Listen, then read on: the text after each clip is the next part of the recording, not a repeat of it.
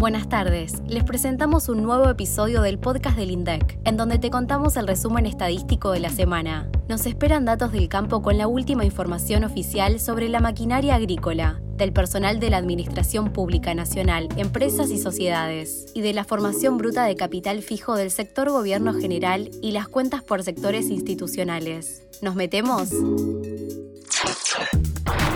Cada trimestre, el instituto publica un informe sobre la industria de la maquinaria agrícola que nos permite conocer, por ejemplo, la cantidad de unidades vendidas de las distintas máquinas, así como su facturación y el precio promedio por unidad, tanto de las máquinas importadas como de las nacionales. En el tercer trimestre de este año, la venta de maquinarias agrícolas alcanzó una facturación de 83.179,9 millones de pesos, lo que representó un aumento de 69,8% si lo comparamos con el mismo trimestre del año pasado pasado. 4 de cada 10 pesos facturados en total fueron para la compra de tractores. En tanto, la facturación de cosechadoras fue la que mostró mayor variación interanual, un 106,6%.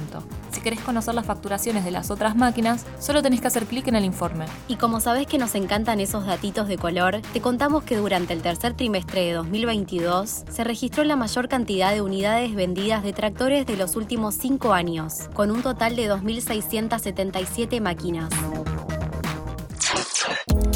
Tenemos una muy buena noticia. Ya están disponibles las bases de microdatos de la Encuesta Nacional de Uso del Tiempo 2021, el operativo estadístico que realizamos en el INDEC con el objetivo de visibilizar, calificar y cuantificar cómo la población del país distribuye su tiempo durante el día. Así que si manejas algún software de procesamiento de bases de datos, vas a poder hacer todos los cruces de variables según tus necesidades e intereses. Te dejamos en la descripción del documento. Y ante cualquier duda, no te olvides que el equipo de trabajos especiales puede ayudarte si le escribís un correo a trabajosespeciales.indec.gov.ar. Y continuamos este viaje contándoles que presentamos el tercer informe de la dotación de personal de la Administración Pública Nacional, empresas y sociedades.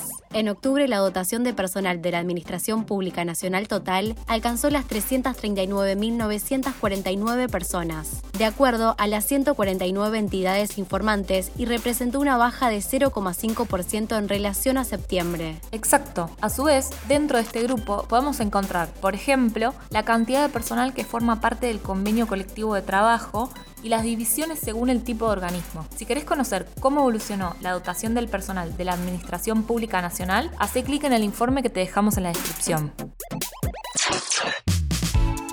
El jueves se publicaron dos informes de la familia del Sistema de Cuentas Nacionales. El primero de ellos analiza las cuentas del sector gobierno general. ¿Y cuáles son las cuentas que se presentan?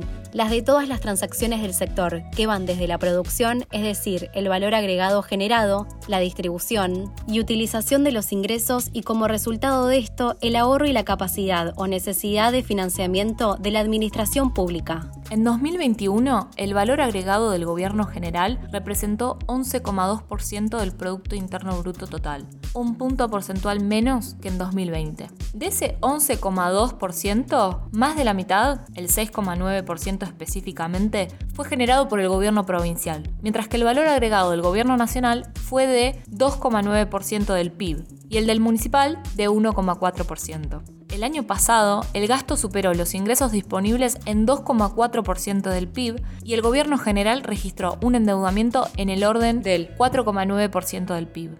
El segundo informe vinculado a las cuentas nacionales es el de formación bruta de capital fijo del sector gobierno general. El informe presenta la inversión, es decir, los gastos totales que realizan los distintos niveles de gobierno nacional, provincial o municipal en la fabricación, las mejoras o la ampliación de bienes que se utilizan para la producción de otros bienes y que no se agotan en su primer uso, sino que duran más de un año. En cambio, excluye las empresas públicas y cualquier ente descentralizado con fines empresariales. En 2021, las inversiones que realizó el gobierno general representaron 11,4% de la inversión total de la economía, y si la medimos en términos del PIB, alcanzó el 2%. La publicación permite, además, discriminar por el nivel de gobierno, es decir, si el gasto fue realizado por la Administración Nacional, Provincial o Municipal, y analizar sus diferencias. Por ejemplo, los tres niveles gubernamentales destinaron casi tres cuartos de su inversión o más a la construcción de edificios, obras civiles y otras construcciones,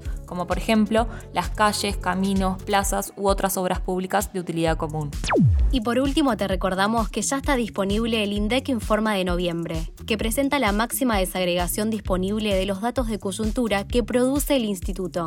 Para el índice de costo de la construcción, por citar un ejemplo, se registran las variaciones de los materiales de 215 productos, cuando en el informe mensual los concentramos en 16 grupos. Así que si te apasionan los detalles o los necesitas para tu trabajo o tus estudios, el INDEC Informa está hecho a tu medida.